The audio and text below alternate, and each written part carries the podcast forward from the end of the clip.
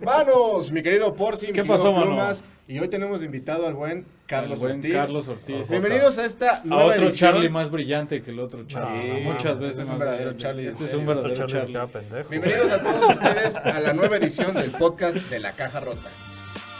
Las tendencias de negocios, las startups del momento y toda la data insight de los mercados actuales en el podcast de la caja rota. El día de hoy tenemos un podcast dedicado a la industria de la comida. Exacto. ¿Qué pedo con el mundo de la comida? A la papa, a la En- eh, manje. vamos a hablar solamente de comida, justamente porque Carlos, aparte de ser un apasionado por el tema de la comida, pues está metido en este mundo de las startups alrededor de la comida. En inglés le llaman como tech food, ¿no? ¿Qué está ocurriendo? Food tech. Food Food tech. tech. Food tech. Food tech. ¿Qué está ocurriendo alrededor de la comida con toda la tecnología que puede haber? ¿Va? ¿Por qué no mejor empezamos Pues vámonos con... de lleno. Sí, vámonos de lleno. Por si ya saben quiénes son Porci, eh, Plumas y yo, vamos a los 60 segundos de quién es Carlos Ortiz. ¿Qué tal? Soy Carlos Ortiz, este, soy eh, fun- cofundador y Chief Technology Officer de, de Cocina Cloud. Eh, Cocina Cloud es una eh, Ghost Kitchen, Cloud Kitchen, Dark Kitchen. La verdad que la, la terminología todavía está muy joven y todavía no se define y, y, es cuestión de etiquetas, ¿no? Le iba a tirar esto. Eh, pero lo que nos hace diferentes es dos elementos. Uno, que, que somos la primera que vemos en el mercado que es data driven, entonces todas las decisiones y toda la arquitectura de cocina gira alrededor de, de datos, decisiones basadas en datos. Y la otra es este, pues que cocina más que una eh, creadora de marcas, es, es, eh, nos gusta verla como una incubadora de marcas y conceptos culinarios. ¿no? Ese concepto me gusta, pero antes de que nos platiques, danos un poquito del background de Carlos Ortiz, eh, digamos qué formación y qué experiencia tienes, para que la gente te conozca un poco más, sepa con qué personaje estamos hablando el día de A hoy, porque yo lo decía hace rato, sí, güey, no, yo lo presumo porque Carlos es sumamente humilde y siempre lo ha sido, pues a mí me toca jugar ese rol de decir el verdadero Carlos, quien es una persona súper brillante, tenemos el honor y el gusto de poder estar aquí con él. Sí, sí, sí, la verdad. Cuéntanos sobre tu formación y experiencia, mano. Pues mira, de formación soy ingeniero mecánico, este, tengo una maestría en administración pública y ahorita voy a mitad del camino de una maestría en información y ciencia de datos. ¿Pero en dónde? Ya platícale. Sí, ¿Dónde? Eso es lo que- eh, el, el dónde importa mucho, güey. no, no importa tanto. Estudié licenciatura en ingeniería mecánica en la Universidad del Sur de Florida, eh, estudié mi maestría en administración pública en Harvard. ¿Cuál es esa, güey? ¿Harvard? Harvard. No sé, güey. Harvard, ha de ¿no? ser ¿Quién una ahí del Estado de México, güey. Sí, como el Centro Universitario Grupo Sol. Como el centro universitario único para maricón. Ah. Te, te sorprenderías la varianza de lo que a veces sale de Harvard. ¿no? Y, Así es. Y la maestría que estoy haciendo es en, en Berkeley, pero es en línea, es una maestría... Bueno, la- la- hoy prácticamente todas las maestrías en ciencia de datos, por alguna razón, este, se ofrecen principalmente en línea. Es como un segmento de la educación que desde hace tiempo decidió irse en línea y este y la oferta que tiene Berkeley es solamente a través de... de- Pues, de pues, a programa final de cuentas es, es algo que vas a trabajar en línea, ¿no? Es correcto. través de Ser un poquito congruente con lo que se hace. mucho de lo que estás estudiando tiene que ver con ingeniería de datos, pipeline, trabajar en la nube, etcétera. Entonces, como que el tema de estar ahí sentado calentando sillas este, no hace mucho sentido. Muy bien, Carlos. Oye, ahorita me platicabas que esa maestría eh, se llama algo de data, Información y ciencia de datos. información y ciencia de datos, y me dices que ese es como el, el bait, ¿no? Bait and switch que mencionaste hace rato. ¿Realmente está sustentado en qué? Bueno, es, es un programa, digo, yo creo que todos los programas de ciencia de datos, primero su, su pilar o, o- o la base de todo es la, la- la estadística, ¿no? La, la probabilidad, la estadística. Exacto. Eh, y, y luego, como programa, tienes varias diferentes ramas, ¿no? Y, este, y ya tú como estudiante decides por qué camino te vas. Hay un camino, por simplificarlo, que tiene que ver con, con machine learning este, eh, a escala, o sea, estamos hablando de, de datos distribuidos, terabytes de datos, etcétera. Mucho como lo que usaría, por ejemplo, Netflix en sus algoritmos de recomendación y tal, eh, mucho de marketing y tal. Luego hay un, un camino de, de- que tiene que ver mucho con inferencia estadística, causalidad, series de tiempo, etcétera. ¿Te gusta ese a ti? Eh, sí, es el que, el que, ¿Elegiste yo, el que yo he elegido. Qué chido. Y luego hay, hay un tercero que, que- que también me interesa, pero, pero pues al final del día no puedes hacer todo, ¿no? Es como cuando vas a un buffet a Las Vegas, te quieres tragar todo. El buffet del win, ¿no? no, puedes. ¿no? Pero, pero aún cuando tuvieras el tiempo, realmente estos temas son tan complejos y necesitan Sí. tanta dedicación que si no te especializas y te vuelves el todólogo, pues la verdad que no. Sí. Eh, el otro tiene que ver con procesamiento del lenguaje natural, sobre todo usando redes neuronales, y Mm, que, tiene un chingón. campo increíble, increíble. Pero Análisis de sentimientos y esas cosas, ¿no? Exacto, cu- exactamente. Cuando hacía la, la- la analogía del bait and switch es que eh, la mayoría de los que llegamos a estos programas llegamos por lo sexy de, de los buzzwords, ¿no? Machine learning, este, red- redes neuronales, este, eh, Keras, PyTorch, etcétera. Y, y al final terminas encontrando una pasión más, este, es como la diferencia entre, puta, me encanta esta vieja y, y la persona con Y la que quieres toda tu vida, ¿no? Y en mi caso, la, la parte de, de- de inferencia y, y todo esto fue por donde más me, me llamó la atención. Muy ¿no? bien. De hecho, ahorita pienso en las clases de data engineering que llevan los de machine learning y digo, no, qué.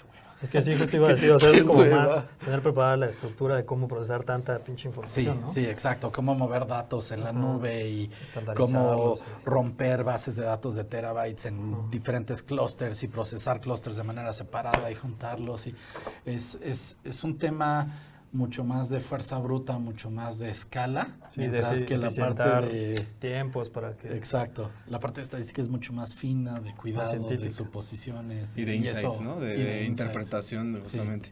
Oye, Carlos, muy interesante, güey. Platícanos más o menos, entonces ahora sí, ¿qué, qué es Cocina? Ya di- dices que es una Rata Driven, driven Cloud Kitchen, pero y que es una incubadora y todo eso, pero explícale a la gente más o menos qué es, güey. Sí, claro. Pues mira, esencialmente cocina es eh, Cocina K-O-S-S-I-N-A. K-O-S-S. Ahí lo ponemos. Sí. Eh, ¿Tiene alguna, este, hay alguna razón por la que se llame así? ¿Por la que escribían cocina así? ¿O simplemente cocina para hacer un, descriptiva, no un se puede- diferenciador, no se puede gordo? Tú lo dijiste en clase, güey. ¿Te callas? No, pues, realmente no lo sé. O sea, eh, somos varias personas en el equipo. Este es un startup de, de, de, de varias personas, eh, todos co-founders, todos sweat equity, nadie cobra salario, etcétera. O sea, es el esfuerzo, así como, como los manos. Sweat equity. esfuerzo muchos talentos. Sí, así se llama, güey. Este, y, y, y, pues no todos estamos involucrados en todas las decisiones, ¿no? Yo me he enfocado mucho en, en la parte de datos analíticos. Yo traigo a cocina mi historia, mi startup previa, que es este Yumi Analytics. Eh, eh, entonces siempre he estado centrado en eso. Y, y cómo llegaron al nombre de cocina, la verdad no lo, no Ok. lo sé. Pero sí me parece un buen nombre porque es descriptivo, lo cual no le gusta al INPI. Descriptivo, pero no es descriptivo. sin ser descriptivo. Pero también te dice mucho lo, lo que hacemos, ¿no? O sea, al final del día lo que, lo que somos es, es precisamente eso, una cocina donde este, vendemos principalmente a través de plataformas de delivery, no tenemos este, un salón comedor. Eh, tenemos un modelo donde todas las decisiones, y, y ahorita podemos platicar más de eso, son basadas en datos, desde dónde poner una cocina, qué Ok. menús, qué precios, este, qué promociones. Este, Y ahí te preguntaría. Ajá. Gracias, sí, sí se cayó, güey. ¿Ya? Va. Ajá. Perdón, me decías, o sea, es bas- todas las decisiones las toman basadas en datos. Sí, sí, sí. Algo de lo que no platicamos hace rato, porque además me interesa mucho conocer, es todos esos datos, ¿de dónde los obtienen ustedes? Pues son diferentes fuentes, este, algunas creo que no tengo tanta libertad de discutir, no que estemos Ok. haciendo nada ilegal, No, no, pero, pues pero, pero vemos muchos datos de mercado, o sea, tenemos varias verticales de datos, ¿no? Una es vertical de mercado, Perdón, o sea, más bien, la mayoría es de investigación, digamos, de mercado secundaria, o hacen ustedes mucha investigación de mercado primaria? Es decir, ¿de primera fuente o lo consultas tú bases de datos que ya existen? eh, digamos se- secundaria, pero, pero tenemos datos que, que, que no están disponibles masivamente, ¿no? O sí, sea, yo sé. que tenemos que trabajar para conseguir y etcétera, ¿no? De hecho, ahorita nos platicabas, también estás metido con el rollo de los RPAs. Sí, sí, exactamente, por ahí va, ¿no? Este, eh, identificar dónde están las fuentes de datos del mercado que queremos este, explotar, Ajá. eh, qué datos necesitamos, este, generar los, los RPAs, los robots, me gusta más decir, este, que no tienen bracitos, ¿no? Pero, pero que van, Pero y, van y y hacen lo juntan los datos, creamos series de tiempo y empezamos a, a- a- analizar y a entender los mercados en función de esos datos, ¿no? Estamos hablando de datos demográficos, datos de la competencia, de productos, de menús, etcétera. También tenemos que hacer muchas actividades adicionales a la recolección de datos, ¿no? Organizar, limpiar, eh, también etiquetar, por ejemplo, los datos normalmente en su fuente no están etiquetados, entonces pues hay que, hay que etiquetarlos. O sea, por ejemplo, si yo tengo una descripción de un platillo que dice eh, deliciosa hamburguesa con dos quesos, este, tocino, etcétera, incluye papas y refresco, pues en función de esa descripción yo le pongo la etiqueta hamburguesa combo, ¿no? Y al final cuando tienes una base de datos y está etiquetada, puedes ver cómo se mueven familias de productos, cómo se mueven los precios, cuáles son las familias de productos que están entrando, saliendo, demanda, etcétera. Entonces, un poquito lo que hacemos. Y la otra vertical de datos, bueno, son vertical mercado, vertical transacción, pues toda la venta que tenemos. Ajá. Y este, y Ustedes esa- mismos todo lo que hacen lo van registrando, ¿no? lo, lo vamos registrando por un lado y, y por otro también lo etiquetamos. Entonces, por ejemplo, si vendemos cierta combo con cierta promoción, va etiquetado que lleva esa promoción y eso nos ayuda a hacer un poco lo que platicamos hace rato, ¿no? Comparar grupos, ¿no? Veamos cómo se ve el grupo promoción con el grupo tal, Ok. y poder hacer este, eh, encontrar eh, efectos de, de- de las diferentes acciones que tomamos. Luego tienes una dimensión de datos cliente que está directamente conectada a los datos transacción. Ajá. Todos los datos al final se conectan, ¿no? Y Sí. siempre hay como una moneda de cambio, ¿no? Así como, como convierto mi, mi dinero de pesos a dólares, pues convierto mi- mi- mi- mis datos de, de una a otra. Y en los datos de cliente, pues vemos como el customer journey, ¿no? Los clientes que tenemos, cómo están consumiendo, si repiten, qué productos repiten, qué, qué productos no vuelven a pedir, este, Ok. etcétera. Y una pregunta, ahorita decías, de- tomamos decisiones basadas en data, incluso hasta de dónde abrir una cocina. Antes de abrir cocina, al momento de determinar, que entiendo que hoy tienen dos sucursales apenas, este, ¿cómo tomaron la decisión? ¿Con base en qué datos o qué información para decirle vamos a abrir aquí? Sí. Ajá.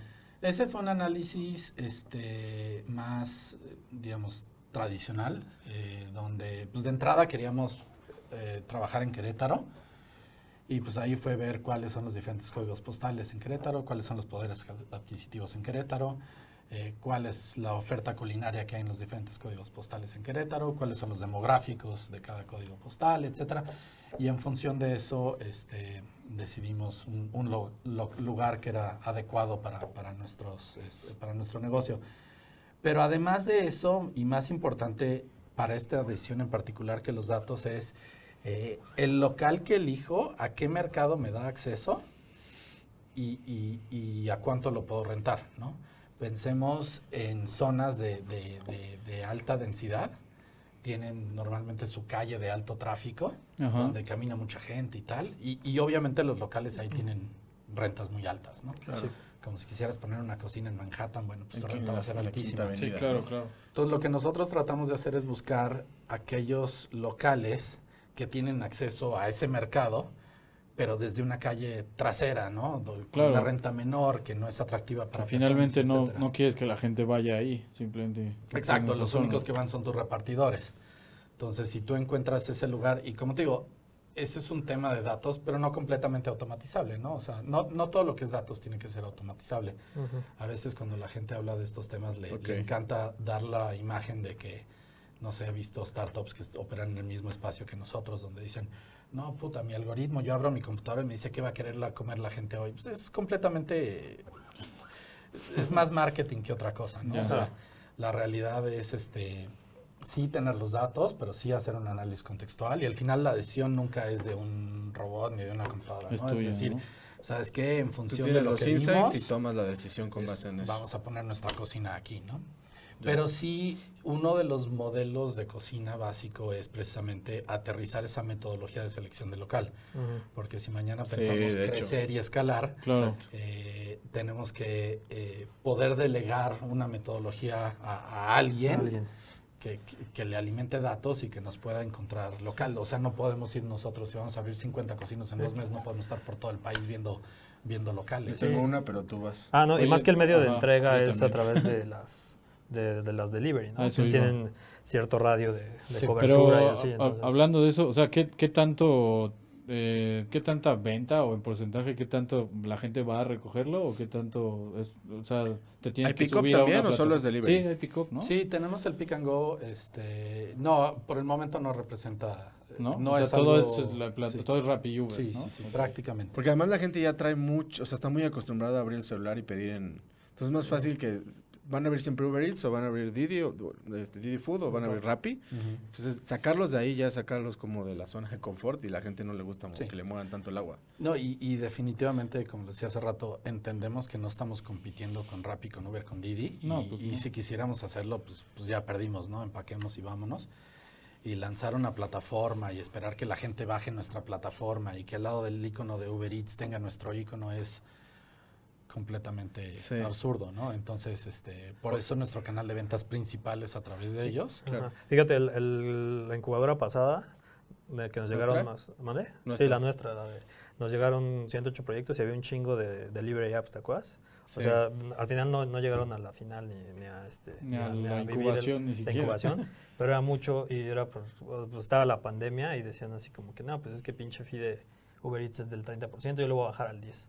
Entonces, pero me acuerdo que llegaron un buen. Entonces fuera o- obviamente, o sea, estás peleando contra gigantes. Y aún así pero hay yo creo mucha que va a llegar alguien en y va a volver a Ajá. revolucionar el pedo de los deliveries, ¿no? Algo va a pasar. Sí, o ellos mismos tienen que evolucionar. Pero no va a ser con el mismo modelo. Claro. O sea, tú no puedes copiar el modelo de Uber Eats y, y hacerte del capital que ellos tienen, ni del expertise que ellos tienen, Sí. ni de las redes que ellos tienen, No, pues no. haciendo lo mismo que ellos hacen, ¿no? Claro. O sea, si los vas a dis- disrupt, disruptar o Es romper, ajá. disromper, pues necesitas eh, ver un blind spot que ellos no están viendo y explotarlos. Y la verdad que nosotros no estamos tratando de ver un blind spot de Uber Eats. Sí, no. Estamos tratando Ustedes de están en otro espectro y justamente me gustó mucho la analogía que hiciste hace rato sobre la canción, el artista y la disquera o la productora.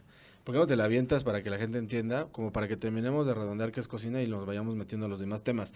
Este, yo voy a parafrasear la primera parte. Cocina es un data driven cloud kitchen, es decir, es una es un restaurante que no tiene comedor, que no tiene Ajá. salón comedor, que entrega principalmente por delivery, hace pick and go, pero cocina no solamente tiene eso, sino que tiene un modelo más interesante. ¿Qué se vende a través de cocina? No se vende una sola marca. Y luego, ¿de qué forma incorporas esas marcas a cocina? Platícanos. Sí.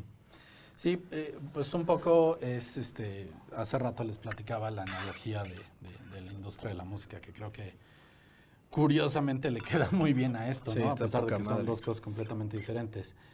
Eh, tienes tres niveles, uno que es el nivel canción, uno que es el nivel artista y uno que es el nivel disquera. Eh, las canciones, como todos sabemos, este, algunas pegan, Sí, algunas sí. se vuelven clásicos, Como algunas, truenan. Algunas son One Hit Wonder que oímos durante un mes y nos olvidamos, ¿no? Ajá. Y, y en este nivel, pues tenemos como los conceptos culinarios, ¿no? Este, la gente que lanza un restaurante y, y le pega muy bien porque pues, este, son como canción de los Beatles y, y- y están en el mercado durante muchos años. La gente que lanza un restaurante y de plano se come toda su inversión a los tres meses de haber lanzado. O, o- o la gente que lanza algo y está de moda cierto tiempo y, y- y muy rápido pasa al olvido, ¿no? Pasa, pasa lo mismo. Luego te subes un escalón que es pues, el nivel artista, ¿no? Y, y el ejemplo que me encanta es el de Taylor Swift. Este, no soy fan de su música, pero admiro a esa mujer como muchísimo, ¿no? Porque puta, una capacidad de reinventarse y de, de Sí. conservarse relevante y de, de conservarse fresca y de producir, o sea, te- tiene una capacidad impresionante. está. Entonces, digo, desde luego que eso es factible, pero, pero ve la cantidad de energía y trabajo que le mete esta mujer en, en seguir relevante. Y si se toma un año sabático, pues nadie va a pensar en ella, ¿no? Digo, Sí. sus clásicos van a seguir, pero, pero va a salir del radar, ¿no? Y ese es como el nivel del, del- del chef, digamos, ¿no? Alguien que, que- que lanza un concepto, le va muy bien, etcétera, pero siempre tiene que estar como reinventándose o vivir de sus clásicos, ¿no? Que Taylor Swift se podría retirar y vivir de sus clásicos el resto de su vida. Pero donde vemos nosotros que podemos ser competitivos es más en el, en el nivel de la disquera, ¿no? O sea, que Cocina sea como una incubadora de, de- de talento, ¿no? Entonces, eh, sí, desde luego, tenemos algunas marcas que son de creación propia y tenemos un equipo este, de Culinary Innovation que son súper talentosos, saludos, este, eh, y, y que están creando marcas, pero también eh, que tengamos los mecanismos y los procesos como para, para incubar talento que viene de fuera, ¿no? Entonces, eh, creo que ahí hay un ganar-ganar para todos, ¿no? Para el chef que, que, que no tiene los mecanismos para hacer una inversión, que no sabe de administración, que no sabe de finanzas, que no sabe de marketing, que no sabe de nada, más que de, de- de lo que es talentoso, que es desarrollar unos menús increíbles, deliciosos. Sí, o sea, llega con su obra maestra culinaria y Ujú. ustedes la producen, ¿no? Sería el- Exacto, el, la tema. producimos. Producen el álbum, ¿no? Si Todo. hacemos un clásico impresionante, bueno, pues empezamos a discutir sobre poner un brick and mortar, ¿no? Este, si lanzamos un chumbawamba que dos meses se oye en todas las estaciones de radio y luego pasa al olvido, bueno, pues esos dos eso. meses nos metemos mucha lana a la bolsa y, y next. Yo esos Este, negocios les llamo las- los negocios piñata. Es como la piñata, la rompes y apaña lo más que puedas mientras estalla y ya después, pues bye, güey, ¿no? Exacto. Y si lanzas una papa, pues lanzas una papa, ¿no? Este también va a pasar. Pero la gran ventaja que tenemos es que pues cuando lanzamos una papa nuestro downside es muy pequeño versus quien lanza una papa brick and mortar y le invierte a la decoración, le invierte a todo y a los tres meses se come esa inversión completa, ¿no? Y Nosotros- también nos decías, perdón, también nos de- me decías, el, el- esquema, digamos, tradicional de las Dark Kitchen es como un edificio de departamentos. Ah, pues sí, yo te rento y vale madres. O como un Pero lo que, me, cowork, ¿no? ajá, lo que me gusta aquí es que dices, va, güey, yo te, te ayudo, pero además vamos juntos y te ayudo a producir y todo. O sea, es como... Sí, lo incuba, tal cual. Sí, sí, sí, Está poca exacto, madre. exacto. O sea, el, el- digo, yo, yo había visto el- algún esquema de Dark Kitchen, no sé si puedo decir una pendejada, pero es literal, rentas un espacio para tú cocinar tu comida y tú vender tu comida, ¿no? Sí. O sea, más bien el dueño de la Dark Sí. Kitchen viene siendo Pues es un, un arrendador. inmovi- a una Sí, un es- arrendador es, que un es real edificio de departamentos, O- es o un otra negocio vez de un, real un- estate. un Ajá. cowork, ¿no? Así un WeWork que pues, ahí está esta comida, esta cocina compartida. Sí. Y lo que entiendo, lo que, o sea, lo que dice Pedro, ¿no? Está, está de huevos que más bien quieran desarrollar el talento culinario. Sí. Está- ¿Y ustedes están haciendo ejercicios como de, rato, de prospección de talento? Bueno, a ver, no sé, pregúntate. ah, perdón, o sea, lo que me decías hace rato está, también está súper chingón, o sea, eh, justo para mantener un orden en sus procesos de, de producción en la cocina, es como, a ver, vienen tus recetas y yo las voy a reproducir, ¿no? Sí, sí, O nosotros sea, yo tengo al- a mi chef ¿no? y a mi, o sea, nosotros, yo voy O a sea, el chef, no se, el chef no se monta a hacer las de esas, sino que el chef les da el menú y les enseñan a su equipo a producirlo, a maquilarlo. Pero Sí, ¿cómo es ahí la, digamos, por- la relación comercial? O sea, yo, yo quiero, yo te doy mi receta de hacer tres tipos de paella, haz de cuenta, y, y tú la, de risotto, perdón, y tú las reproduces, ahí cómo nos repartimos o cómo está el pedo, o sea, Pues, cómo está mira, el deal. te diría que esa es la salsa secreta y que la estamos inventando, ¿no? No Sí, la eso, tenemos. ¿no? Porque Oye, te podría decir, esa es la salsa secreta y no te puedo decir qué trae, pero más bien te digo, no, es la salsa sec- secreta y todavía no sé qué va a traer, ¿no? Entonces, pero sí, yo creo que hay, hay esquemas de, de utilidades compartidas, este... Claro. También nosotros podríamos eventualmente decir, sabes que yo voy a invertir en incubar este chef porque le veo mucho talento, entonces le remuevo la barrera económica que tiene el chef. Claro. Eh, y, y ahí pues un acuerdo normal de, de- de- de- uno de protección de su propiedad intelectual, ¿no? Porque pues no estamos en el negocio de, de robarnos recetas claro, y, claro. y llevárnoslas a, a- a la meta. Eh, pero otra en el que, que- que con su talento y con nuestra infraestructura y tal, pues ambos ganemos, ¿no? Podrían Claro. NFTizar sus recetas. Justo eso iba a decir, como que ya después las pinches recetas ¿No? se vuelven un activo. Que que O sí. sea, hoy no se pueden, hoy no se pueden registrar las recetas, ¿no? Al final de No, cuentas, pues es que serían es un- secretos es industriales, secreto. ¿no? O sea, Pero cuando registras algo lo vuelves público. Sí, es lo que te iba a preguntar, de la parte de la parte como artística del chef, ¿no? Porque el Sí. chef termina convirtiéndose ya cuando es muy pro, es medio artista, ¿no? Entonces, la ejecución del chef, o sea, una cosa es tener la receta del chef Claro. y otra cosa es tener la receta con la ejecución de Por ese güey. supuesto, sí, ¿no? sí, sí. Este, ¿qué tanto ustedes le van a dar juego al chef para que pueda ejecutar y ser un poco artista y hacer cosas? Bueno, yo, yo te diría que sí y que no. O sea, estoy de acuerdo y no. Piensa en cualquier restaurante de cadena. Sí, no, te lo pregunto porque no sé. Este, no sé, eh, tu restaurante de cadena favorito, ¿no? Este, La Ostra. La ostra. Sí, no. este, pues El, eventualmente el tiene- cocinero ejecuta. Sí, el, el cocinero ejecuta y, y el chef no está en todas las locaciones, ¿no? Incluso, Incluso en el hay Puyol. restaurantes de Joel Robuchon por, por, por todos lados, ¿no? Y Mr. Robuchon este, ya murió, ¿no? Este, Sí, en el, en el Eh, Puyol no está este güey. Enrique Olvera. Enrique Olvera todos los exacto. días, ¿no? Sí, creo que es un En tema... criollo, razón. ¿no? Se llama. Preguntaba. Es un tema de, de, de- de maquila, de maquila de, de- de- de calidad, pero sí, digo, esto nunca lo, lo experimentamos, pero yo no veo que, que fu- fuera muy funcional tener varios inquilinos en la cocina al mismo tiempo. O sea, Entiendo. muy rápido vas a tener problemas de, ¿sabes qué? El por si no me deja usar la freidora. Sí, es lo que te iba a carajo", decir. No, y aparte está topado, ¿no? Era O para sea, que quedara claro también, porque como sí. yo no- Oye, güey, y, y otra cosa, el, digamos ya, el chef te da la, o sea, bueno, ustedes tienen sus propias recetas y todo eso, güey. Lo que te iba a preguntar es, este, no, no para la incorporación de los chefs, independientemente de eso, ustedes tienen procesos muy estandarizados en, la, en su cocina, supongo, ¿no? Sí, de hecho, Porque yo me acuerdo de la película rápido de, de Ajá. McDonald's, cuando así descubre a este güey, el, el Michael Keaton, que no sé cómo se llama, va y dice, no, güey, 7, segundos de este lado de la carne, 7 segundos del otro. Tiene que tener esta cantidad exacta de katsu. eso que- Sí. Y en 37 segundos tienes listo una hamburguesa. No sé, Y- pues. el flujo va así, ¿no? el O flujo sea, va así y todas esas cosas. Sí, y, y no solamente en la producción de alimentos, en todo, en el modelo de toma de decisiones, etcétera. La idea que tenemos y como lanzamos este primer, lanzamos el 10 de enero, ¿no? Hace tres meses. Pero eso se construyó desde hace mucho tiempo, ¿no? Este, ¿qué se construyó? Cocina. ¿La cocina? O sea, el, el concepto y el El negocio. y concepto, todo. bueno, no, el concepto se empezó a discutir en noviembre, este, Es un- lanzamos es en un récord, bueno, casi como la caja rota. Eh. Ándale. La caja rota está cumpliendo un año. Un año Hoy exactamente. está cumpliendo un año. Sí, hoy o mañana. O sea, Happy el primer, el podcast, Fuiste este sale mañana. El primer podcast primer fue el año. 30 de abril, güey. Invitado especial de primer año. Sí, claro, padrino, sí. güey, eres Padrino de primer año, güey. Perdón, te interrumpí.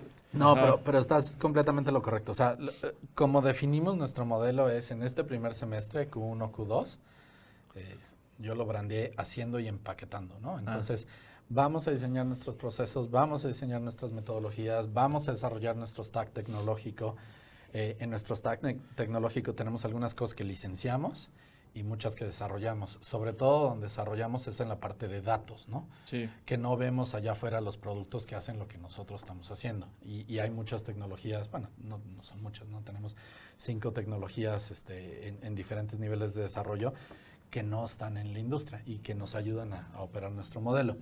Pero entonces en esta etapa, haciendo empaquetando, la idea es desarrollar todo esto que es franquiciatable, digamos, Ajá. para que luego tengamos una caja que se llama cocina, con Sí, sí, sí. manuales, procedimientos, tecnología, etcétera, que dices, Se ahora replicar. esto se lo puedo dar a otros y pueden, pueden ponerlo muchas veces, ¿no? Y entendiendo que otros no van a tener el equipo que nosotros tenemos en corporativo, ¿no? Claro. Este, que tendrán un equipo diferente. Sí, de hecho, aprovechando lo que dices, o sea, eh, ojalá pronto ya estén así como topados de, de marcas y de chefs y... Ahí le mete el sonido.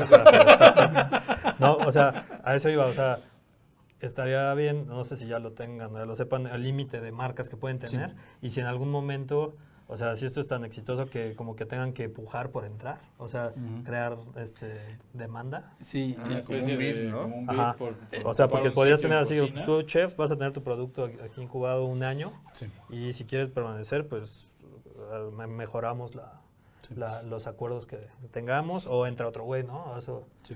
está Dices dos cosas que son bien importantes y la segunda es mucho más importante. La primera, pues hasta dónde llega la cocina, eh, la verdad todavía no sabemos. Tenemos O la sea, no ha sido completamente llega- exigida, ¿no? La- Llega hasta 20. Tuvimos un jueves, este, y, y los Minions se acordarán, un jueves donde teníamos, no sé qué pasó, pero estaban entrando pedidos de alitas Sí, como sí. si fueran tortillería, ¿no? Y la cocina semitronó.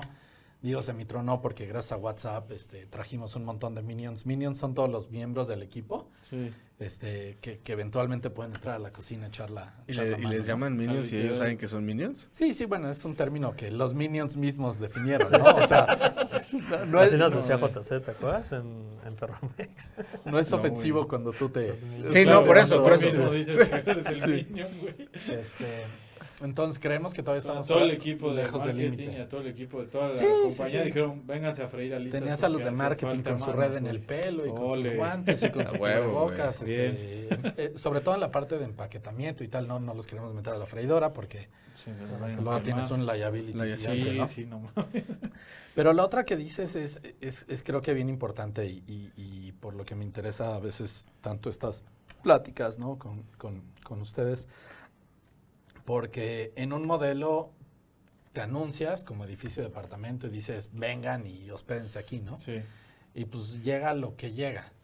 Pero creo que hay, hay un modelo mejor donde, donde dices, oye, ¿sabes qué? Yo puedo hospedar solamente un número finito, tenemos la mejor tecnología, nadie la tiene, tenemos tal, este... Eh, esa es la que te iba a Eh, preguntar, ya me acordé. y vamos a destilar de la oferta lo mejor, ¿no? Vamos a, así como ustedes tienen su incubadora y de las startups que están aquí alrededor se quedan con las mejores y las incuban, Sí. pues lo mismo, ¿no? Vamos a destilar a los mejores chefs y los vamos a, a- a incubar, ¿no? Sí. Eh, esto se podría hacer una vez al año y, y- y- y- y garantizaría que tenemos una comunidad donde, donde pues, realmente estamos trayendo lo mejor del talento culinario y somos el, el espacio donde ese talento culinario se, se puede incubar, ¿no? Entonces, mi aspiración, mi visión, hablando de, de visión, misión, objetivo, sería pues, pues, que, que las, las innovaciones más fuertes en el mundo culinario en México que vinieran de nosotros, ¿no? Si, si mañana sale un concepto culinario increíble y, y no se graduó con nosotros, pues, tendríamos que preguntarnos, bueno, ¿Por ¿Por qué no? ¿qué pasó, no? Claro, Eh, claro. ¿En Sí. qué Justo- momento lo perdimos? Oye, a final de cuentas, ciertos elementos que yo rescato de los realities tradicionales es que le abren la puerta a gente que quizá por sus propios medios no cuenta con la infraestructura o con Sí, los claro. medios, los canales para poder llegar a donde quiere llegar. Es un cuate puede ser muy bueno, igual y no tiene acceso y a través de cocina podría ser un ejemplo. Era lo de la prospección, que te iba a decir que si tenías cazatalentos, o sea, que si pensaban tener cazatalentos para ver quién debutaba o no en el Real Madrid. Pero bueno, ya lo tocamos. El otro es, te iba a hacer una pregunta de lo que acabamos de ver allá abajo. Tú tienes como dos o tres diferenciadores muy importantes, ¿no? Por un lado, el data, todo el tema de las decisiones basadas en data. Otro, la parte de la incubadora que me encanta. Este, bueno, y el tercero que es el tema de las dark kitchens, pero que alojan a más de una sola marca y todo esto, pero con este esquema. Eh, en la parte del data driven, tú, tú lo señalas, incluso dices data driven cloud kitchen, güey. Ajá. Tu hipótesis nula es que el, sin, sin la toma, de, o sea, sin data, las cosas no mejorarían. Tú lo que dices es que el tema de tomar decisiones con base en data, la hipótesis alternativa, es tomar las eh, decisiones con base en data le va a dar en su madre al gut de la gente, del, del el restaurantero que lleva 30 años o del otro, del jefe de piso que toma las decisiones, el gerente, el tal, el chef tradicional. Y digo, ahí sí. ¿Has hecho algún experimento? ¿Tienes ciertos supuestos elementos para hoy en día poder validar que es mejor tomar decisiones basadas en data que las de experiencia y feeling? Pues no, no, no específicamente, digo, y, y somos muy jóvenes como para decir, oye, sí, estamos, este, eh, lo, lo que sí es que hay que internalizar un modelo diferente de toma de decisiones, ¿no? Eh, hay un modelo de, de intuición que pues, todos conocemos muy bien y, y Sí. incluso la mayor parte de nuestra vida hemos operado con, con ese modelo. Y hay otro modelo de, de experimentación y de datos, ¿no? Que es, que es un modelo bien diferente y, y- y que a veces requiere incluso compromiso, porque como decíamos, pues te tienes que comprometer con tus outcomes antes de correr un experimento y, y a veces este, eh, lo que los datos te dicen contradice tu intuición, ¿no? Entonces, este, eh, pero, pero más que decir, oye, esto va a destrozar a los demás, yo creo que es algo que te permite este, jugar con, con más información, con eh, ir un paso adelante y este y pues tal vez Digo, Y- porque a mí me gusta, ¿no? y- Pero y a ti te gusta porque nos gusta ese medio, pero... Sí. Pe- Pero, sobre todo pensando, eh, me, me caen, me caen muy gordos los conceptos suma cero, ¿no? Soy, soy, soy creyente en, en que no todo es suma cero y, y que no debemos de ver las cosas como suma cero. Yo creo que más bien lo que puede hacer los datos es encontrarnos espacio que otros no están viendo, ¿no? Ajá. Realmente no les quita nada, este, como decíamos hace rato, yo creo que esto, digo, los restaurantes y, y las plataformas de delivery son tan complementarios como lo es el cine y Netflix. Y yo todas las noches me acuesto y antes de dormir veo con mi esposa dos o tres capítulos de, de alguna serie de Netflix. ¿Cuál están viendo ahorita? Este, ahorita ¿cuál Dark, estamos ¿ya viendo? están viendo Dark? No, la empecé a ver, pero No, no tus pude. pendejadas, tus pendejadas nadie las ve. me- me costó dejan mucho- sus comentarios. si ¿Alguien, no les ¿alguien ha visto Dark. Orange is the New Me Black? costó mucho trabajo que No. estoy en alemán. Está buenísimo, güey. Porque ¿No han visto Orange is the Porque New tienes que Black? leer a huevo, Tengo ¿no? que leer. Ya te acostumbraste a ver series en inglés, a huevo. Sí, sí. No, y aparte el alemán suena, este, híjole. Suena que están encabronados. bien encabronados. Sí, está buena. Está, bien rudo. Yo pensé que entendía algunas palabras porque tiene, tiene parte anglo, pero Sí, sí. no. Este, ¿pero qué estábamos diciendo? Ah, Ah. Ah, bueno, sí. Este, y, y el cine, digo, soy un fanático del cine. Digo, ahora no he ido por la mugre pandemia. Sí, no se ya, puede. ya eventualmente regresará, pero si me preguntas, pues una de mis actividades de fin de semana favorita es ir al cine. Igual que ir a un Entonces- restaurante, ¿no? Igual quiero un restaurante. El que tengas Sí, Netflix no te va a quitar ir al cine. El que tengas una plataforma de delivery que, que- que hace magia y media no Sí. quitará que ir a un restaurante es una experiencia irreemplazable, ¿no? Claro. Sí, sí. Perfecto. Ya, así nos quedamos. a Sí. bien, bien. No, o sea, justo iba a decir ahorita ajá. que decías de la... De, o sea, al final, data, y lo dijimos en la incubadora, es una herramienta que en este caso lo que te permite es tomar decisiones más informadas. Al final de tomas no, no dejas ir tu intuición, pero también la velocidad, ¿no? Y la Sí. cantidad de... O sea, De puedes hacer un análisis bajando información y haciendo este, promedios en Excel y así, pero pues va- es, es tardado. Es lo que te da esta herramienta es que es muy rápido, Sí. ¿no? O sea, ya programando como tu pipeline y todo eso, tienes información mucho más en vivo y eso es como que la parte innovadora que tú puedes Sí. explotar. Oye, ahorita. pero bueno, y, así como aterrizando un poco todo eso, o sea, ¿qué clase o qué decisiones, o sea, un ejemplo así, qué decisión tomaste En el día a día, pasada, en el día a día respecto de la data que tienes? Ajá. O sea, hace rato, ahí abajo me, me platicabas, ¿no? Este, tal restaurante es el que más recompras tiene, ¿no? Es el que más clientes que regresan, ahí es la tasa más alta, no sé qué. O sea, supongo que tienen una gran estructura de toda esta información que han generado con todas estas ventas que llevan. Pero en el día a día, ¿qué decisión tomas y volteas a ver así? Ah, ok. O sea, ¿qué- ¿cómo es? ¿Le mando ranch ¿Cómo o es ese blue pedo? cheese? Ajá, exacto. O, o, o qué, o sea, Sí. voy a poner Quiero ranch, no, mi algoritmo dice El algoritmo dice que prefiere blue cheese. Prefiero blue cheese, eh. Oye, si tu, si tu data te dice que la gente prefiere el blue cheese que el ranch y el otro dice yo quiero Yo ranch, quiero ranch, no, ni madres. madres. No, el algoritmo no dice que que blue cheese. No, mira, lo, lo que hacemos es abrimos nuestra computadora todas las mañanas y ya nos dice que vamos a hacer el resto del día, ¿no? Ya está el robot y te dice, no, güey, este... Tu terminal y ya. Ve a hacer ejercicio, no le hago caso. este... No, pero sí son decisiones diversas, ¿no? Como dices, promoción, pero, pero no, no es... No es tal cual que, que los datos te den una acción y te diga toma esta No, decisión, no, sino que más que bien no, quieres tomar una decisión y le preguntas a los datos antes de, antes de tomarla, ¿no? Sí. Entonces, este, eh, pero, pero algo bien ¿Cuál tomaste la importante y que decía Ernesto hace rato es, a veces, este, cuando, cuando hablamos de ciencia de datos en las organizaciones se habla como, como si hubiera un departamento de data science Ajá. y, y- y yo creo que hay un modelo diferente más como de democratización de los datos. Entonces trabajamos mucho en, en que todas las personas del equipo tengan, uno, los medios, dos, el conocimiento y tres, este, las herramientas para tomar decisiones en datos, ¿no? Entonces, yo, yo desde mi rol de Chief Technology Officer estoy viendo más qué tecnologías desarrollamos, estoy inter- in- interactuando con mis usuarios, la gente de marketing, la gente de tal, la gente de Ok. cocina, etcétera. Pero al final, a quien tengo que habilitar a tomar decisiones basadas en datos son ellos, ¿no? Entonces, Claro. yo tengo que armar un dashboard, por ejemplo, o una herramienta que le ayuda a, a la de marketing a tomar cierta decisión, experimentar, a ver su decisión. Entonces, si me preguntas a mí qué decisión has tomado, pues decisión de eh, vamos a desarrollar este stack, vamos a desarrollar sí, sí. este otro. Las decisiones están más downstream. eh, pero sí, aquí, y como digo, es, es romper este esta visión de que, ah, pues el departamento de Data Science es el que hace Data Science. O sea, para que una organización sea data driven, el departamento de Data. Science es un habilitador para que todos en la organización tomen decisiones de datos y tengan las herramientas, ¿no? Supongo que los datos tampoco son una pinche bola de cristal, ¿no? Finalmente tú es lo que quieres, o sea, tú traes idea de lo que quieres y nada más como que confirmas Exacto, exacto. si no la vas a cagar o así. Lo que habíamos hace rato, ¿no? La primera parte es tener un marco teórico, Claro. una, un, un- un supuesto, un, Sí, sí, sí. etcétera. Pero y hay, y hay algoritmos. Yo cuando tomé el curso este de, de Data Analytics, eh, lo que sí dije, wow. ¿El del fue- pitón? ¿El El del pitón? pitón. ajá. No, o sea, los, los, los algoritmos días, este, Sí, de no, aprendizaje no, el supervisados, cuando te clusteriza la información, que es tal cual, o sea, porque esos no tienen etiqueta, sino Sí. son, metes así información a lo pendejo y el, el algoritmo te Métela bien, etiqueta y te genera, Si te genera clusters y, y quiere, son cosas güey. que tú no ves, porque no hay manera, no tienes etiquetas. Sí. Pero te dice, por ejemplo, y, y lo hicimos justo con un restaurante, ¿no? Metías un chingo de órdenes así con, pues pidieron tal, o- tal cosa, tal hora, ta, ta, ta, ta, gastaron tanto. Y esa madre te, te, te encontraba clusters y ya... Cluster o sea, geo.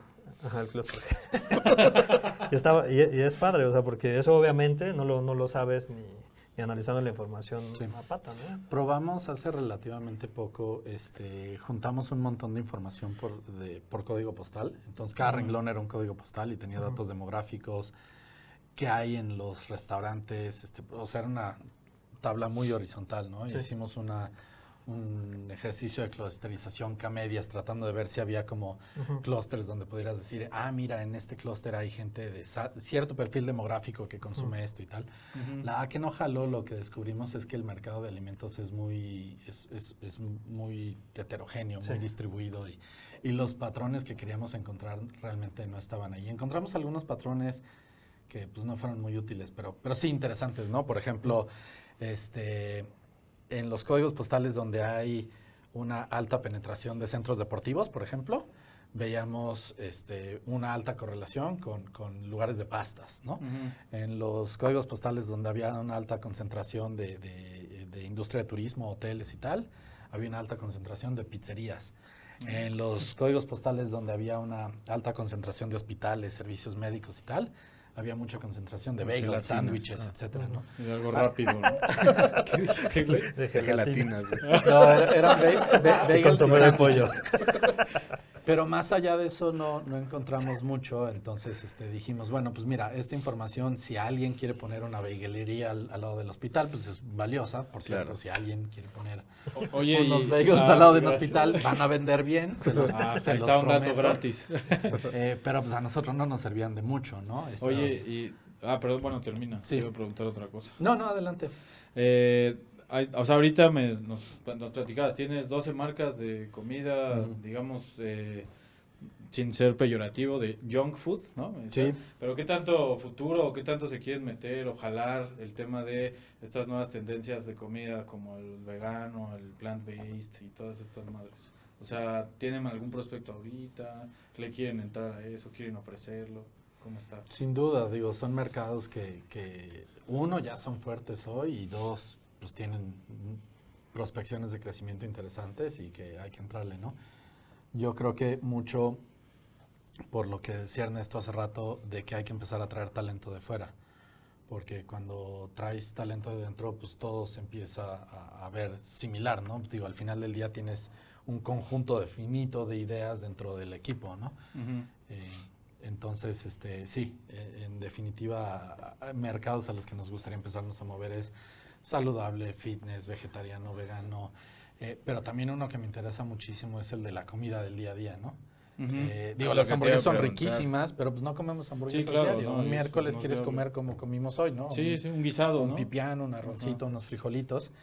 Y cada vez más las familias en México, este, donde la mujer trabaja, el hombre trabaja, pues tienen menos capacidad o tiempo y de, de- de- de ir al súper, preparar sí, un menú semanal, cocinarlo.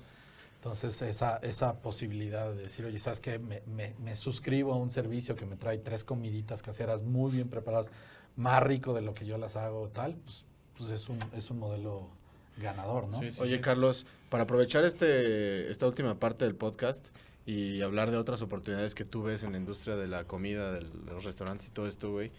Este, tú me platicabas de HelloFresh, ¿no? Que tú tenías el servicio de HelloFresh allá. Básicamente tú recibes como un kit con todos los ingredientes y recetas para armar tus propios platillos ahí, ¿no? A la, a- la gente que le gusta cocinar y eso, pues está cool. Pero pues hay gente, como dices tú, que no. ¿Qué otros este, nichos u oportunidades de negocio ves en el mundo del de los restaurantes o de la comida, güey? Sí. Food tech, ¿no? Ajá. Sí, Foodtech es uno. Fíjate que ahora con la pandemia, este, cuando estuvimos haciendo esto, hicimos un estudio, una investigación de mercado. Sí. Y con la pandemia eh, ocurrió una explosión de innovación, ¿no? Por las restricciones que puso la pandemia Sí. a los restaurantes, a los comensales, etcétera. Y empezaron a salir un montón de, de- de modelitos, ¿no? O sea, desde el restaurante que, que, que vendía sus ingredientes como supermercado. O sea, en Estados Unidos, por ejemplo, el Subway y también lo hizo... Ah, neta, órale. Lo hizo Panera, creo. Fue Panera. Sí, sí, fue Panera. eh, que decían, oye, ¿sabes qué? Este, pusieron un portal como de supermercado. Cuando tú piensas en Subway, piensas, ah, bueno, pues estos tienen un jitomate increíble, una lechuga, es lo que hacen, ¿no? Entonces vendían sus ingredientes por ahí. Órale. Este, Esa es una ah, oportunidad diferente, güey. Exacto, exacto. O sea, palancas también que no, no vayas a tener tanta merma, ¿no? Sí. Tenemos, claro. eh, te voy a volver a interrumpir, perdón, güey, se me ocurrió. Tenemos uno de los proyectos que se llama NUC, que están buscando justamente aprovechar el Ajá. desperdicio de los, antes digamos de que la comida se echa a perder o de que realmente se tire o se desperdicie, es como tratar de venderla así como, como Pret and Manger, este, de última hora, Como decir vender en un after hours, ¿no? Ajá, como un after hours, algo así. Más ¿Cómo ves barata. eso, güey? ¿Tú qué estás ahí ¿Qué adentro? opinas? Me, me recuerda mucho, digo, perdón, igual y no responde tu pregunta, pero, pero cuando estaba en Harvard había un grupo de WhatsApp de, de comida, ¿no? Y pues todos los estudiantes están muertos de hambre de entrada porque están pagando esa colegiatura. Colegiatura, no, ¿No? se la pausa. Pues había un grupo-. Sí, exacto. Y, y hay eventos todos los días, todos los días. Y todos los eventos tienen comida, ¿no? Y antes tiraban toda la comida. Entonces un par de, de, de- de- de personas muy inteligentes dijeron, vamos a armar un grupo de WhatsApp Oye, Y sí, el grupo lo que hacía era güey. decir, oye, ¿sabes qué? Acaba de terminar esta reunión, hay pizza, le tomaban fotos y entonces llegaba el mensaje. No, se dejó de tirar comida en la Kennedy por completo, ¿no? Wow. Y si tú eras un estudiante que no tenías lana, pues siempre nomás estabas esperando tu mensajito para ver a qué hora Oye, está poca madre. desarrollabas el, el- el síndrome de Pavlov, ¿no? Este, en Ajá, cuanto sí. sonaba tu WhatsApp, empezabas Salivabas. a salivar. Este, ahora, digo, creo que es un mercado difícil porque eh, pues siempre es un mercado secundario, ¿no? O sea, eh, ¿Qué tanta merma tienen en cocina? Eh, cada vez menos. eh, al principio teníamos merma muy alta, sobre todo porque no teníamos una tecnología de inventarios. Entonces, y no teníamos mucha noción de, de los patrones de venta, ¿no? Y era merma no, de a- alimento no cocinado, ¿no? Supongo. O sea, merma de ¿Tanta merma de alimento preparado y de no Pues ustedes no deben de tener. Pues que cocinan lo que les piden, ¿no? ¿no? Bueno. Supongo que. Híjole, pues eso se lo tend- así ya con porcentajes se lo tendríamos que preguntar a la gente de cocina, pero sí, al- eh, la hemos ido reduciendo dramáticamente. Ya. Eh, al principio sí era alta. Por ejemplo, con el caso de los camarones nos empezó a pasar, tienen un shelf life muy corto. Sí. Y, y tenemos una marca Tacon Mare de tacos de pescados y camarón y tal, y empezamos a tener problemas porque no se movía tanto. Y se les empezó a quedar. Se empezó a quedar y luego, eh, por una parte, se resolvió ofreciendo camarón en otras de las marcas, ¿no? En, en otras modalidades. este, entonces ya el camarón tenía mayor movimiento. Había pizzas de camarón, burritos de camarón, ensaladas de Exacto. camarón. Camarones de camarón. Camarones de camarón, Camarones de camarón. camarón encima. Camarón relleno de camarón encamaronado, Había, había camarón en rosas, esto, esto ti, ¿no? Sí, sí, sí. en salsa de camarón. Gordo, güey. Pero la otra es que en el stack de tecnología de Cocina Cloud, que es como este integramos una tecnología, no la quisimos desarrollar, o sea, una de una de las decisiones hace rato que me decías que qué decisiones A tomas ver, ahí está una. es ¿no? qué tecnología licenciamos, qué tecnología desarrollamos. Claro. Ok. Y hay un montón de criterios por los cuales dices, esta la tengo que licenciar, esta la tengo que desarrollar. Yo siempre les digo aquí hay que tratar de apalancarse de lo que ya hay, ¿no? No tratar de inventar todo desde cero. Exacto. Claro. Este, digo, a veces es muy padre y, y- y mucha gente le encanta decir, no, es que hacemos todo, pero, pero es absurdo porque, bueno, por muchas razones, ¿no? Pero, pero una tecnología que, que- que, eh, fue la de inventarios. Es algo muy complejo, la verdad que nosotros Sí. no le sabemos bien, yo no le sé bien. eh, y entonces encontramos una oferta en el mercado que se llama Marketman. Ok. Eh, hablamos con ellos, este, te lleva un control de inventario súper bueno, te conecta los datos de, de- de inventario con los datos de transacción, las monedas de cambio que ok, hablábamos ok. hace rato. Entonces ahora yo puedo ver en transacciones eh, cómo se mueve mi O sea, inventario. un orden de alitas y resta todo el pedo. Sí, o, una hamburguesa, ¿qué significa en inventario? ¿no? 150 gramos de carne, dos rebanadas de queso, pan.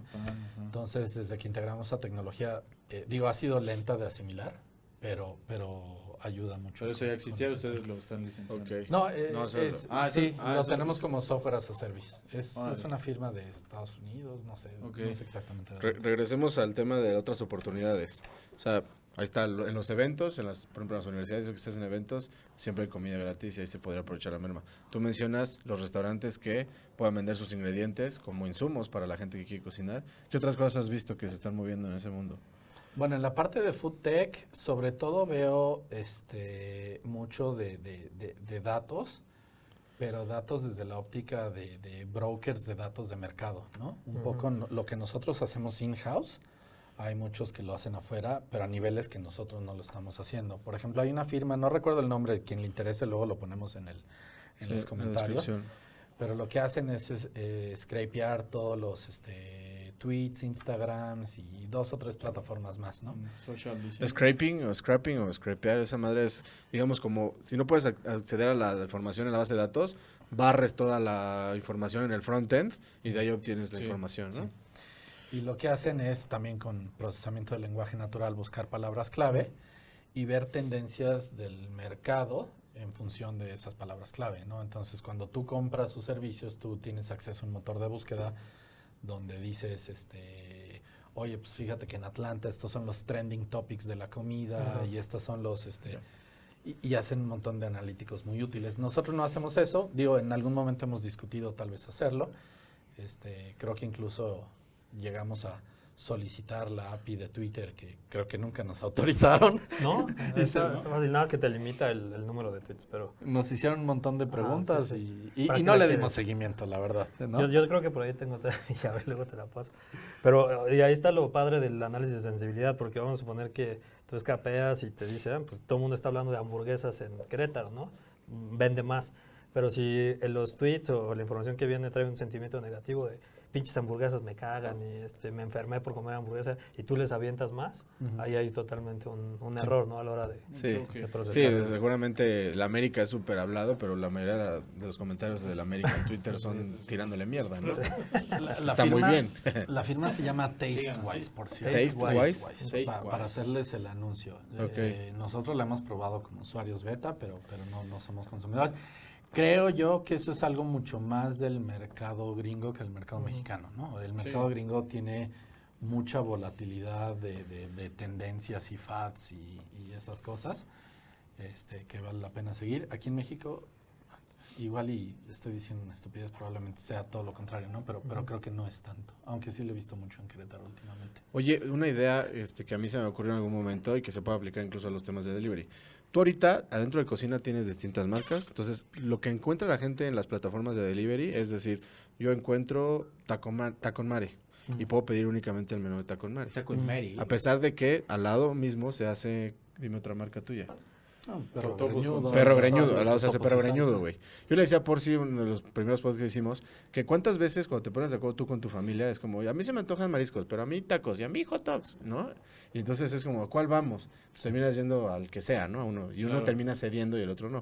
Yo decía, ¿por qué no tener un lugar en donde pudieras tener como licenciar ciertos productos, el top 10 de los productos de, voy a inventar, el Sonora Grill, el Fishers y la cervecería de barrio, y entonces en un mismo En lugar tienes una cocina que te puede preparar todo y entonces el que se le antojó el- el- los mariscos y el que se le antojó las tortas, pues pueden comer Como todo. un, este, Ustedes no han pensado- de una plaza. pero en un lugar donde, digital, pero no, sin fast food, sin, sin food court como eso, tal, ajá, sino un lugar en donde sí te sientas y sí vives una experiencia chingona y puedes comer Sonora Grill y Fishers.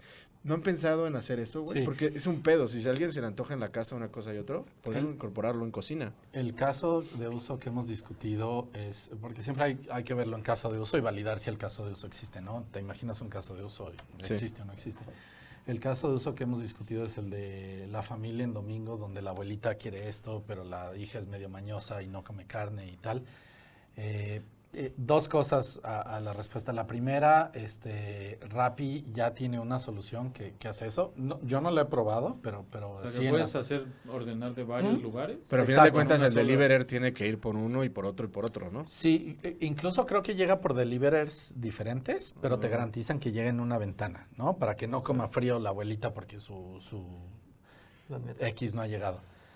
Eh, nosotros, como lo hemos pensado, a diferencia de Rappi, nosotros sí podemos despachar todo desde una cocina y que Sí, llegue en un solo sí. lugar. Sí. Entonces tenemos este concepto de cocina marketplace, ¿no? Y cocina marketplace no es otra cosa más que eh, el, el lugar donde puedes consumir de cualquiera de nuestras Es que eso marcas. estaría bueno, güey. Sí. Eh, no lo hemos lanzado aún por algunas razones. Una, la complejidad tecnológica que esto implica. La mayoría de plataformas que usas para, para cargar menús y tal eh, no tienen la capacidad de, de- o, los suficientes niveles de categorías como para ir de marca a categoría a tal. Pero igual y podrías tú, perdón, abrir una, abrir uno que se llame cocina, todas las marcas de cocina aquí. Y tienes el top, el top 5 de los productos más comprados de cada una, güey. Sí.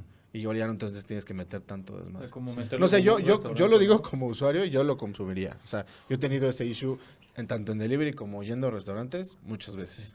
Ahora, La, la otra que también queremos terminar de entender es cuál es la interacción de- entre marcas y cuáles son los pros y los contras de tener un marketplace, ¿no? Hay pros, desde luego, que son pues estos que estamos diciendo, pero también puede haber contras, este, como por ejemplo que las marcas pierdan como identidad, Sí, que una ¿no? marca pisa a la otra. Este, Pero justamente yo lo que... la Sí, otra. sí, tienes razón. O, o- o- Yo no lo veo tanto como marketplace, es decir, plataforma de doble lado, sino como tú mismo, o sea, tú mismo Sí. vendes nada más eso. Y a ti te licencian, o sea, te- imagínate que tú consiguieras la licencia de tener este platillo de McDonald's, esta hamburguesa de McDonald's, esta hamburguesa de Burger King, esta de Carl's Jr. y esta de Johnny Rockets. Y tienes un lugar donde la gente puede ir a comer hamburguesas y tiene las- el top 3 de cada una de las franquicias y tú le pagas una regalía por tener esa cosa. No sé, pues esa es mi... Una franquicia así como mezclada. Sí, güey. Híjole, está cabrón. O sea, el lo- lo principal... poco ¿Irías? utópico. ¿Irías, Carlos? ¿Irías a un lugar así? Pues sí, desde luego, ¿no? ¿Tú irías por sí? O sea, yo sí No en iría, pero pandemia. lo veo como- Sí, no. Igual es complicado, pero Sí nomás iría, quiero como un sí tema de. Es que como una validación, un experimento aquí. Yo ¿Tú sí irías? iría. Por supuesto que Yo sí iría, iría, Sí Pepito. iría, güey, claro. Ahí hay una idea, güey, no sé. Sí. Y Yo tengo, yo tengo un último tema este, que tiene que ver con precios. O sea, y es- ya se da mucho, este, obviamente pues ustedes analizando y todo este pedo seguro definen los precios de cada producto, pero hay una tendencia en la Data cual... driven. Exacto, o sea, hay una tendencia en la cual se habla de precios individualizados, ¿no? Que las plataformas, los eh, Google, Amazon, todos estos ya saben, o sea, te conocen tanto que dicen, a este güey, si le vendo esta botella en 5 pesos, me la compra, y a ese güey la misma botella me la compra en 7, y Sí. este güey me, me la compra en Sí. 9 porque tiene más lana y Me así. encanta. Entonces, igual en una de estas, o sea, con, con todo el, la riqueza de datos que están haciendo y todo esto, podrían tal vez pensar en algún futuro en así también, este, o sea, El precios pedo es que Uber, en Uber, en las plataformas de delivery, tú fijas el precio y no lo puedes estar moviendo por quién se mete. Pero si tuvieras una propia plataforma a través de la cual comprar, entonces ya podrías Yo, hacerlo. yo creo que, digo, uno, descubrir el willingness to pay de tus clientes es súper importante. ¿no? Porque Sí. pues, es el que te establece tu precio, o sea, no tus costos. O sea, claro. tus costos te, te establecen Claro, tu piso, ¿no? Sí, claro, ajá, exacto, exacto. Esos te Siempre les establecen tu piso, eso, pero, pero, Hemos dicho eso en TikTok y nos han tirado TikTok papas. como no tienes idea. El, el willingness to pay es el que establece tu precio. Este, ahora, algo así, digo, desde luego descubrir el willingness to pay individualizado es, es un tema complejo. Eh, creo yo que tendría muchos contras del lado de, de- de- de- de ganar terreno sobre un cliente. O sea, yo no quisiera tener un algoritmo que está ganando terreno sobre un cliente, sobre todo si le estoy entregando el mismo valor. Claro. Eh, pero sí tal vez para encontrar clientes que tienen un willingness to pay menor y, llegar a ellos, ¿no? Sí, O sea, hacia arriba yo no lo haría simplemente porque, ya. pues, no, no, no me parece buena idea, este, eh, extraer mayor valor de, de- de- del que, ¿no? Este, sobre todo cuando ya tienes una, digo, no lo sé, habría que pensarlo mucho. Pero hacia abajo definitivamente podría ser. Y lo que hemos pensado mucho, y también tiene que ver con el Cocina Marketplace y la conversión anterior y tal, es como tener tiers de marcas, ¿no? Este. Eh, como en todo, porque pues puedes tener tu tier de marcas de lujo y ahí tener un Cocina Claro. Marketplace de lujo y tener un willingness to pay diferente y tal. Puedes tener tu pinche cocina de autor y luego la junk food, Exacto. luego la vegan food. Y luego tienes un tier Sí, sí, muy sí. bajo, de, de un willingness to pay bajo, de Sí. productos muy este, sencillos, etcétera. Igual y lo que sí podrías hacer sabiendo que, que tienes clientes con un nivel de willingness to pay menor es empezarles a, a promocionar marcas del tier inferior, ¿no? Para moverlas a ese precio. Quiero cerrar porque ya se nos está yendo el tiempo platicándoles algo, güey. ¿Te acuerdas que hace un- unos años yo empecé a escribir, según yo, una novela sobre Sí. un emprendedor? Sí, sí, sí. sí. Y en esa novela sobre un emprendedor yo decía, bueno, los negocios que quizá me suenan un poco locos hoy en día, pues los voy a materializar en un texto, ¿no? Ahí puedo jugar a la realidad que yo quiera. Y justamente uno de los, se llamaba Color Ventures, Sí. como el grupo, que hacían distintos ventures, y uno de esos era justamente una Cloud Kitchen, que hoy son una pinche realidad tremenda, güey, que hace yo cinco años pues, los visualizaba como, wow, imagínate que hicieras un, un lugar así virtual, sin, sin, sin comedor y no sé qué, y hoy es una realidad. Sin nada. Qué chingón, güey. Ojalá. Tengo otra idea de hacer como de conectar azoteas y hacer madres lineales, como lo que hacen luego los parques lineales, pero en azoteas. Igual algún día se puede hacer algo así. Sí, güey. Oye, un pinche este, jardín colgante lineal, ¿no? en, en dónde fue? Creo que tú estuviste, tú, eh, fuimos juntos a, a- a- en Canadá, ¿no? A, a Alberta, a Calgary. Calgary. Sí, que Sí. hay estos pasillos para que cuando está nevando puedas ir de edificio Ajá. en edificio en Sí, edificio, sí, sin ¿no? nunca salir al Sí, exterior. nunca salí al exterior. Muy bien. Oye, Carlos, puta, estos temas nos dan para platicar muchas más horas. Seguramente, y este, digo, ya que estás de nuevo en México y todo, te invitaremos a participar más seguido con nosotros, a rebotar estas venir. ideas este, con nosotros, a seguir haciendo cosas juntos. Muchísimas gracias, güey, por todo lo que has hecho el día de hoy con, para la caja rota y para nosotros. Este, y ya podrán esperar nuevas este, sorpresas en colaboración con Carlos Ortiz Claro. y Cocina o los próximos ventures también que tú tengas. Gracias por apadrinar nuestro año uno. No, encantado, al contrario. Gra- Gracias por... Esta, esta botella en el gordo. Como, la- como los yates. La- el, el casco del barco. Gracias por la invitación y, y por este por pues, la convivencia y por dejarme hablar tanto también, ¿no? Bien, Cuando güey. quieras, man. desde el micrófono. Listo. Sale. Muchas gracias a todos. No olviden de echarle un ojo al reality show de la incubadora de la caja rota. Estamos en YouTube, Instagram TV y Facebook. Por Es correcto, manos. Nos vemos en la próxima. Gracias por su amor que nos den.